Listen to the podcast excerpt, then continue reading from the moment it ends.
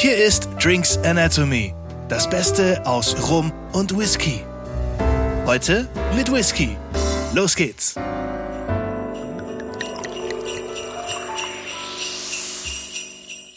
Hallo und herzlich willkommen zu Drinks Anatomy. Hier sind wieder Daniel und Alex und wenn ich anfange, gibt's heute kein Rum ins Gläschen, sondern Whisky. Und vor allem heu jetzt ähm, zu unserer Weihnachtsfolge. Also, Oh, Klingenglöckchen, Klingelingeling. Und ja, ähm, genau. Also O Tannenbaum und ähm, was haben wir noch? Stille so. Müssen wir Nacht Christbaum und, loben?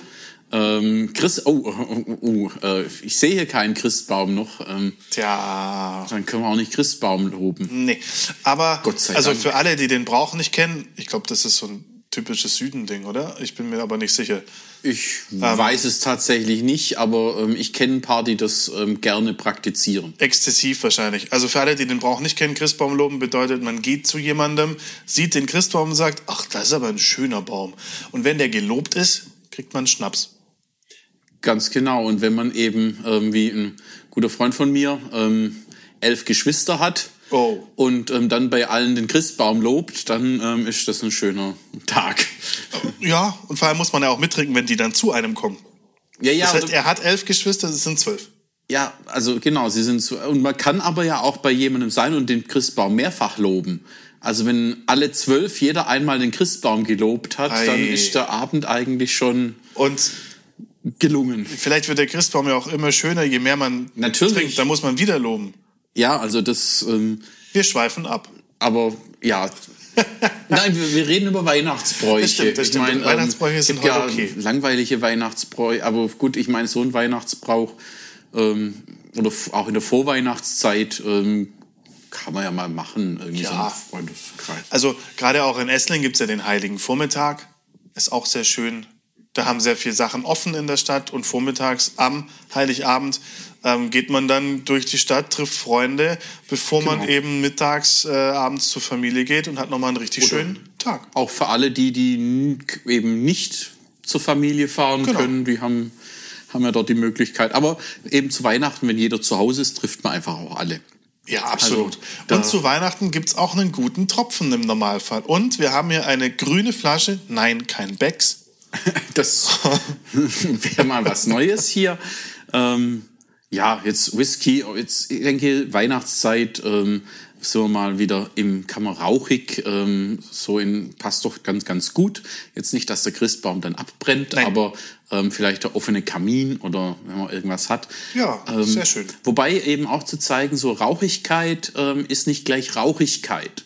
Und ähm, dafür haben wir heute ein Tomin Towel ähm, vor uns. With a PD Tang. With a PD Tang, also mit ähm, einem gewissen rauchigen Touch, im rauchigen Anklang.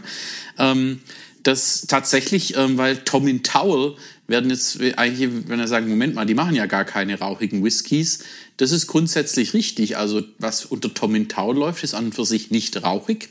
Allerdings hat Tomin Towel ein Label oder eine Marke, die sie laufen lassen mit stark rauchigem Whisky. Ui. Das ist der Old Ballantrae. Den möchte ich gerne probieren.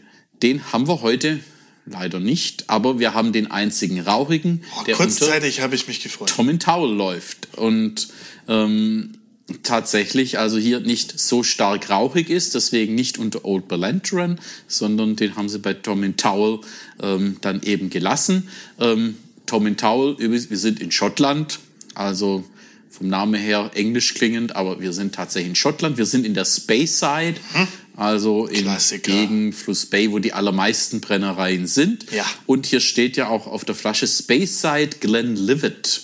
Hi. Also im Tal oder in, am, in der Nähe, im Gebiet des Tales vom Fluss Livet. Und wir hatten ja eben schon Wir hatten die mal Glenlivet. Genau, den Glenlivet Founders Reserve, Ja. wo eben es ja die Rechtsstreitigkeiten gab.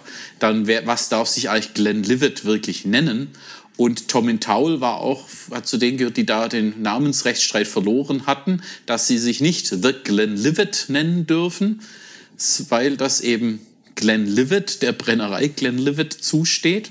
Ähm, aber sie haben eben hier das Glenlivet trotzdem auf die Flasche gebracht, dass eben hier Tom Towel, Speyside, Glenlivet dann doch irgendwie im Namen auftaucht, weil dieses Glenlivet hat einfach so einen Namen, so ein Renommee für Ja. guten Whisky, ähm, dass man das doch gerne versucht, sich damit diesem Namen zu schmücken. Aber nur weil sie nicht die besten Anwälte haben, heißt das ja nicht, dass sie nicht die besten Brenner haben. Heißt ja nicht, dass der Whisky nicht gut ist. Aber der Genau. Namensstreit ähm, sind dann mit Tom in Towel. Was ist jetzt Tom in Towel?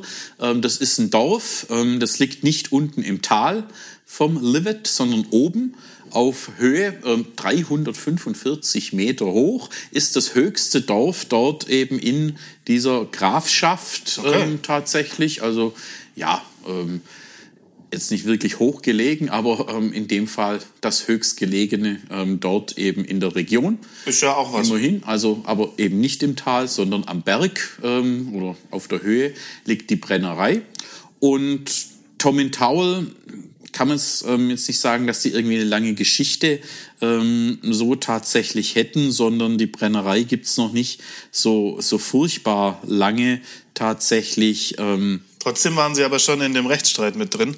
Sie waren in dem Rechtsstreit äh, mit drin, das, das ist richtig, aber ähm, die, die Brennerei ist ähm, tatsächlich noch nicht wirklich alt, ist auch von der Optik her ähm, dann ja tatsächlich ähm, eher so ein Industriebau, so ein klassischer, also Okay. gibt jetzt nicht wirklich so viel her, also 1964 gegründet von zwei Whisky-Händlern, ähm, die W&S Strong and Corporation and, and Corporates und die Hay and Heck Loud and Corporates aus Glasgow. Beide ähm, eben Glasgow. haben das gegründet und äh, das Unternehmen zunächst und 1965 war die Distillerie dann auch fertig und ja, nach einem knappen Jahrzehnt hat man es schon wieder verkauft an den Scottish and Universal Investment Trust, das Ganze. Ähm, und Aber dann ist auch eine kurze Zeitdauer, jetzt ein knappes Jahrzehnt. da von der Gründung bis zum Verkauf, also offensichtlich haben die sich dann wieder aufs Handeln verlegt. Und ähm, ja, Tom in Towel ähm, eben später dann bei White and McKay, ähm, ein großer ähm, Blending-Unternehmen. Ähm, dort wurde dann die Brennerei eingegliedert und ähm, dann auch, also White and McKay, ähm, genau, also das ähm, später umbenannt in JBB, also das so ein bisschen da so die, die Geschichte dann 2000 an die Firma Angus D Limited verkauft. Also das steht, ist heute eben auch der Besitzer. Ähm, und Tom in Towel, wie gesagt, Industriebau. Man kann es auch, gibt kein Besucherzentrum, ähm, also kann es jetzt trotzdem auch besichtigen, aber auf Anfrage. Also muss quasi an der Tür klingeln oder ähm, Ach sich so. dort direkt melden. äh, So eine Anfrage. Oder direkt sich dort melden und gucken, ob man, also wenn man dort vor Ort ist und anschauen will. Aber wie gesagt, das ist ein Industriebau, das ist jetzt nicht so sonderlich attraktiv. Ich kann aber nicht anrufen und sagen, ich Aber- würde gerne in drei Wochen mal kommen. Doch, das kann Das man auch, auch. kann man auch Okay. versuchen, eben Termin. Ähm, aber also dann kann man schon eine Besichtigung arrangieren. Aber ja, Tom in Towel, trotzdem Brennerei eigentlich ganz schön, weil die haben eine große Ich, ich habe mich jetzt, Bandbreite. ich hab mich jetzt gerade schon eigentlich so ein bisschen gefreut. Du sagst, die sind nicht so alt, dann haben sie nur ein Jahrzehnt, dann wurden sie verkauft, dann haben sie da dazu gehört, da dazu gehört. Ich habe gedacht, es ist Weihnachten und du schenkst mir jetzt eine Brennerei. Ach so, ähm, du meinst meine Firma, ähm, die Angus Limited, Ja. äh, hier, ähm, Das wäre doch schön. dann, Es ist Weihnachten, ne? da ist man doch in Geberlaune. Ja, schau mal. Ich gebe dir erstmal einen Whisky. Das Okay. ist, Ah, und er ähm, gibt mehr als sonst. Das ist die Geberlaune. Jetzt verstehe ich das. Okay, hab verstanden. Ich habe übrigens noch was entdeckt auf dem Etikett, als ich mir gerade die Flasche unter den Nagel gerissen habe. Der ist gefärbt. Das Ja. heißt, wir haben ja einfach ein bisschen Zuckercouleur drin. Ja, aber eben wie immer nur ein bisschen. Ähm, übrigens vom Namen her noch die Old, äh, andere Marke, der Old Belantruan. Die Belantruan ist die Quelle, wo eben das Wasser herkommt. Also Oh, schön. ähm, genau, also Und deswegen es steht noch drauf, The Gentle Dram. genau, also gentle, der sanfte, der angenehme. Das riecht auch so. Also wir haben ihn jetzt schon im Glas. Ähm, sanft, angenehm, dieser Hauch von Rauch. Er hat jetzt nicht, aber es ist super. Aber es ist ein bisschen mehr wie ein Hauch von Rauch. Aber der Charakter, und das finde ich hier so klasse, ist völlig anders wie jetzt so bei den Insel-Whiskys oder was man sonst unter den stärker rauchigen kennt, weil es so eine Verbindung zwischen auf der einen Seite diesem Rauch, aber auf der anderen Seite ist es sehr so Heidekraut, floral, blumig, Ja. ähm, Kräuter, die man da so hat, Kräuter, Heide, ähm, Wiese, also Also Kräuter trifft sehr, sehr gut. was man hier hat. Und das in Verbindung mit dem Rauch, finde ich, ist ein ziemlich abgefahrenes, sehr eigenes Aroma. Da hat jemand ein Ricola in mein Glas geschmissen. Tatsächlich das Rauchig, Ricola rauchig. Oder das, das trifft es eigentlich sehr, sehr schön. Und Wer hat's erfunden? Die von Tom and Towel. die von Tom Towel. Also wird auch eben gesagt, in, hinten auf der, Do, auf hier auf der, der, der Dose ist die, ähm, die, die Geschmacksbeschreibung, also dieses Lagerfeuerrauch, das man eben hat. Ja, ist Und mir noch dann- zu frisch für Lagerfeuerrauch. Vielleicht nach dem ersten Schluck. aber eben dann in Verbindung mit dieser Kräutrigkeit und sie sagen dann noch ähm, Ingwerkekse. Gut, das ist jetzt so typisch englisches Ding, diese Ingwerkekse, die hat man bei uns eigentlich so nicht. Ich wollte gerade sagen. Also ich wüsste jetzt Ähm. nicht, wie Ingwer-Kekse schmecken. Kaffeesatz und ähm, Rauchfleisch. Ja, doch. Kaffeesatz kann sein. Mhm. Das, das finde ich ganz gut. Rauchfleisch auch. Und da eben diese Kräutrigkeit dann mit dazu. Aber ich, ich glaube tatsächlich, dass nach dem ersten Schluck das wirklich noch ein bisschen mehr an den Kamin erinnert. Aber jetzt gerade finde ich, nur vom Geruch her, das ein bisschen zu frisch vom Rauch her. Ja, das ist so diese, wirklich diese Blumigkeit, Kräutrigkeit, diese Wiese. Ähm, das ist schon eine Wiese, die eher jetzt nicht weihnachtlich, sondern eher so Frühlingsblumenwiese. Ja, oder wenn die Nordmontane zu nah am Kamin steht. Ja, das ist dann, sind wir eher wieder beim Lagerfeuer. Aber Ich dachte, wenn, wenn sie nur erwärmt wird und ein bisschen mehr ätherische Öle ab. Aber das ist wirklich richtig, richtig spannend, weil eben, wenn man sonst die Tom Towels gibt's auch in vielen Altersstufen mit Fassreifungen. Also die haben eine große Bandbreite. Wie alt ist der? Hatten wir das schon? Da steht kein Alter drauf. Also hat keine Altersangabe dabei tatsächlich. Ähm, heißt eben Tom Towel with a PT Tang. The Gentle Dram. The Gentle Dram. Speyside Glenlivet. Oh, Gentle Dram. Oh, Gentle Dram. Also Damit wir das auch mit Weihnachten in Verbindung bringen. Absolut. Und ähm, dann wollen wir jetzt aber auch mal probieren. Ja, ist Bescherung, würde ich sagen. So sieht's aus.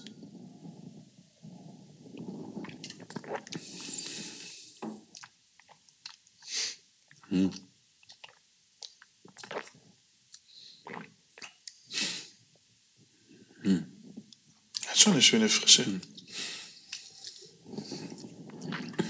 Im Geschmack. Ich habe den Rauch. Man hat wieder so ein bisschen auch diesen.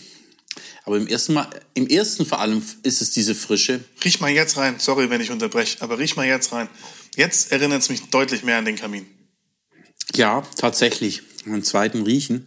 Am Geschmack am ersten Mal dieses, diese Frische, das war tatsächlich so eine Zitronigkeit. Also Ja. so, so, so Zitronenschale eigentlich schon. Und dann, aber was auch, dann so eine Haselnuss habe ich da weil eine Haselnuss hat auch so eine gewisse Schärfe dabei. Und nussig, natürlich neben der Nussigkeit und dann eben so, wie, so wieder das Bacon, die Bacon-Geschichte. Und jetzt vom Abgang her,